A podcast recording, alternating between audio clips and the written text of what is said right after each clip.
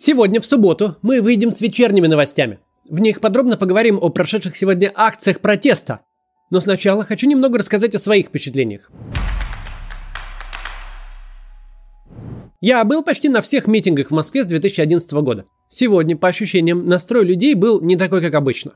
Если раньше люди приходили на митинги с целью повлиять на власть и быть услышанными, изменить ход событий в адекватную сторону, высказав свое мнение, то сегодня люди были злые и решительны.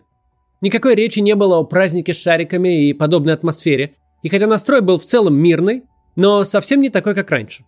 К счастью, на момент записи этого видео нету данных о очень серьезно пострадавших. Но, к сожалению, несколько эпизодов все-таки было. Главный из них вот этот. Сотрудник ОМОНа в Петербурге ударил ногой пожилую женщину без всякой причины. Она упала и сильно ударилась затылком. Женщину увезла скорая. Было несколько видео с ОМОНом, активно орудующим дубинками. Э, было видео, где избивают велосипедиста. Непонятно, почему вообще пойманного и, и зачем, и в пятером. Была фотография с парнем, у которого была голова в крови. Э, также мне попадалось очень неприятное видео, где парня завели в автозак с собакой, не послушав, что у него астма, ему стало плохо, очень тяжело дышать. Но полицейские оказывали ему помощь и вообще занимались его состоянием и были очень беспокойны. Кроме случая с э, женщиной и вот э, парня с астмой, других прямо опасных инцидентов на момент записи видео не было. Правда, в Петербурге человек, похожий на возмущенного водителя, зачем-то ударил в лицо сотрудника ДПС, перегораживающего дорогу. Непонятно, связан ли этот человек с протестами, я надеюсь, что с сотрудником полиции все в порядке. Еще в Москве водителю автомобиля, просто проезжавшего мимо, но с мигалкой, э, повредили глаз, зачем-то решив выбить этому автомобилю стекла. Резюмирует всю ситуацию, на мой взгляд, вот это вот видео. Тут ОМОН провоцирует протестующих, действует вызывающе, прямо делает все, чтобы возник конфликт, дабы потом плакаться о полученном ушибе. Это характеризует всю ситуацию в целом. Обстановка в стране, в общем-то, была спокойной. Конечно, назревало недовольство властью.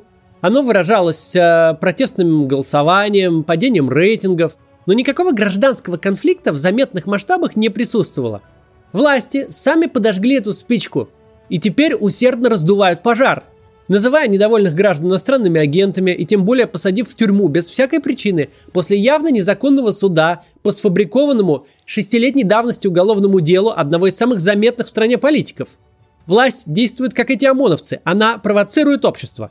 Ничего не мешало, например, сегодня согласовать митинг и обеспечить безопасность пришедшим, чтобы они спокойно высказали свою позицию – но в согласовании намеренно отказали, а потом еще и занимались провокациями на самой акции, как вот показано раньше. Чрезмерная уверенность в себе у солдафонов с дубинками, как рядовых, так и на высоких руководящих должностях, но только не с дубинками, а уже с целыми гвардиями, никогда не заканчивается хорошо. Сегодняшний день и массовость акций, несмотря на все запугивания, показали, что общество такой силовой власти над собой не примет. Развитие событий у таких историй всегда одинаковое – Потеря авторитета власти даже среди лояльных или равнодушных граждан, нарастание протеста, вовлечение в него все большего и большего числа людей. После вот таких вот кадров, как вот этот, просто этого не может не произойти.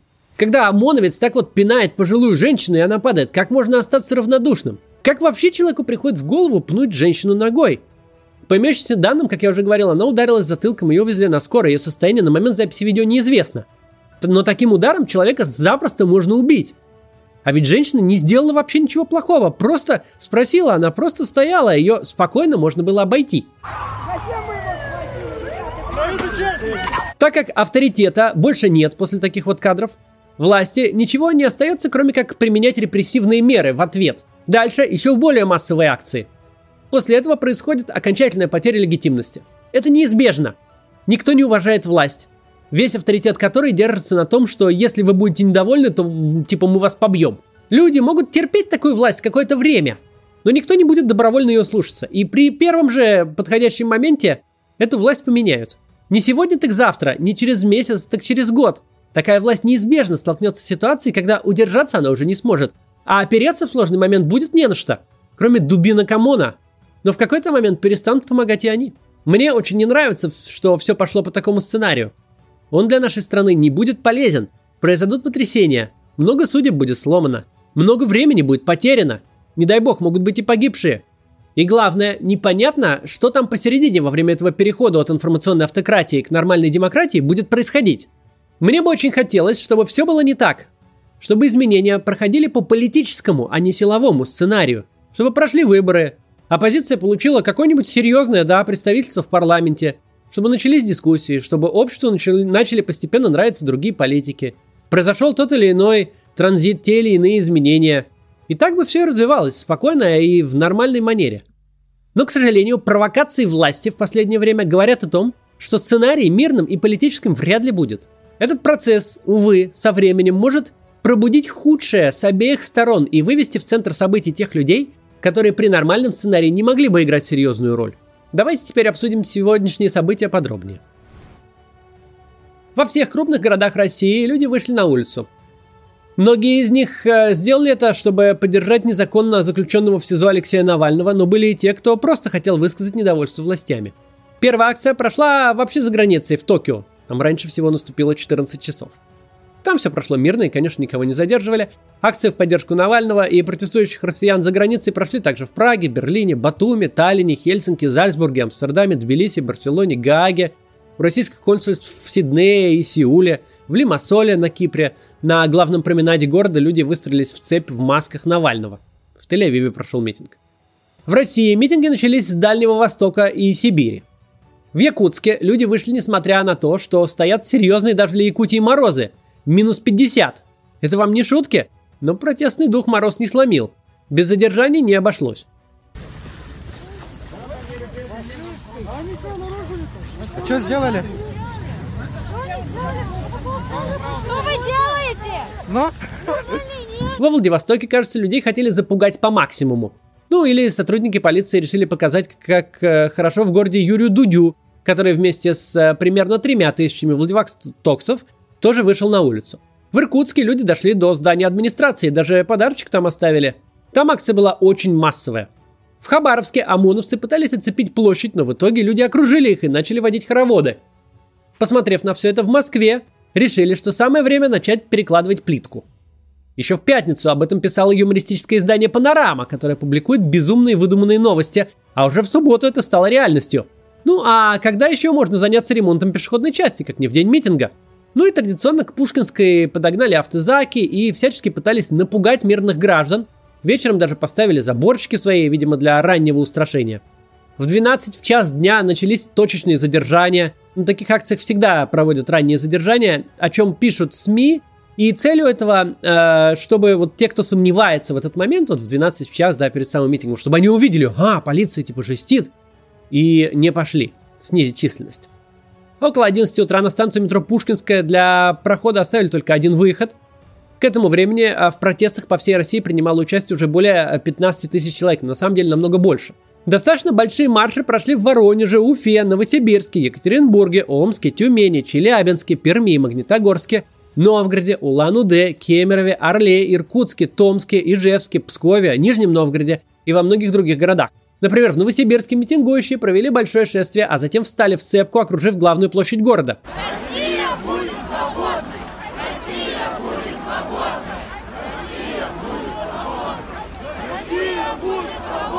Чите полиция отказалась разгонять митинг. Протестующие в благодарность начали скандировать им «молодцы».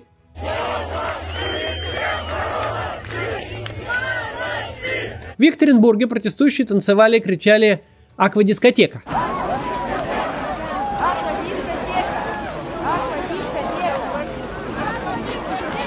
В Уфе задержали мужчину, который закидывал полицию снежками. Вообще снежки использовали во многих городах, ими забрасывали ОМОН и автозаки. В Улан-Удэ отпустили задержанных участников акции после того, как э, жители окружили отдел полиции. Один человек остался с сотрудниками ГИБДД до конца разбирательства.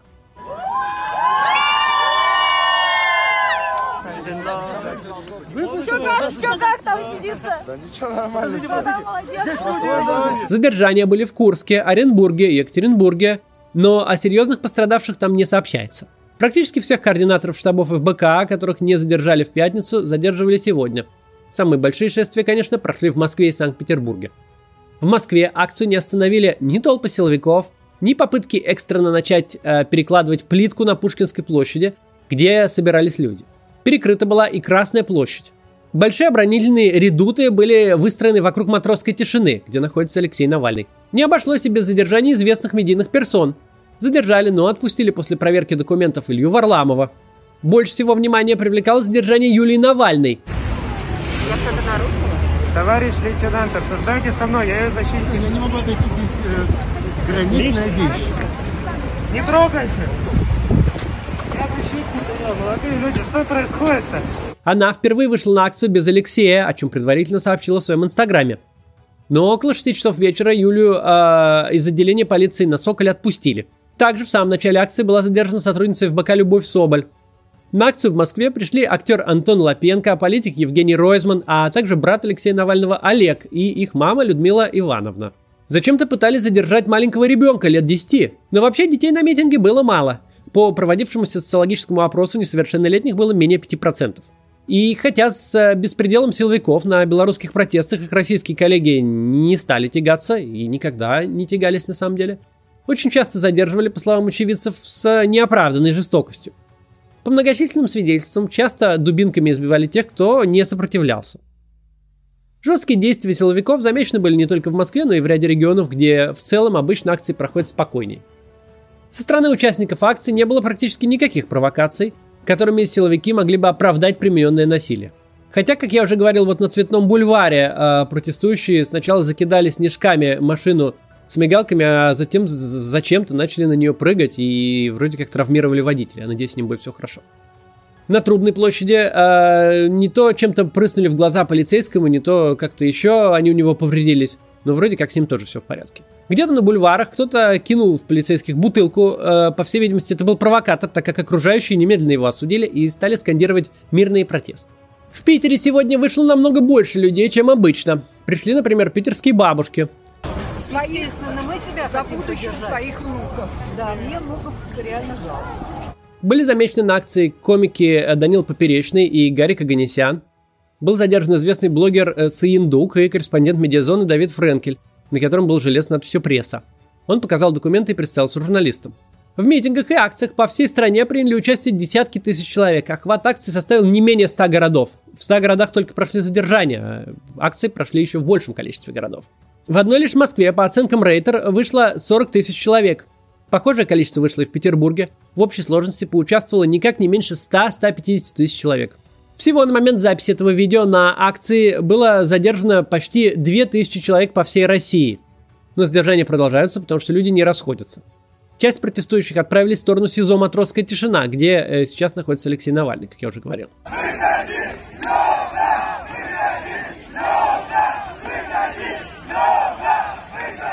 Задержано было от 2 до 4% участников акций. Уголовные дела о призывах к массовым беспорядкам возбудили в Новосибирске. В Красноярске против неустановленных лиц завели дело о создании помех транспорту. В Владивостоке возбудили два уголовных дела о применении насилия в отношении представителей власти. На митингах присутствовала группа наблюдателей, в составе которой было много бывших и нынешних членов Совета по правам человека, включая Екатерину Шульман – в СМИ обрело популярность видео майора курской полиции Руслана Агибалова э, со словами поддержки в адрес Алексея Навального и других политических заключенных. Я, майор курской полиции Агибалов Руслан Евгеньевич, хочу данным роликом обратиться со словами поддержки в адрес Навального Алексея Анатольевича и его семьи. Практически сразу МВД по Курской области заявило, что, что участкового уже уволили по отрицательным основаниям за поступок, порочащий сотрудника органов внутренних дел. В крупных городах России были сбои в работе Билайна, э, Ростелекома, МТС и Мегафона.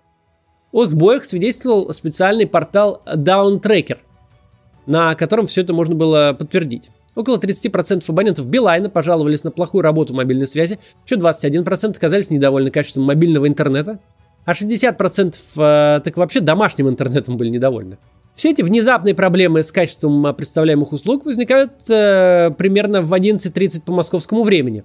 Ну и заканчиваются после акции. Ростелеком и Билайн рассказали, что считают, что работают в штатном режиме, никаких сбоев у них нет. Ну вот, на сегодня все. Команда Навального анонсировала продолжение протестов на следующей неделе.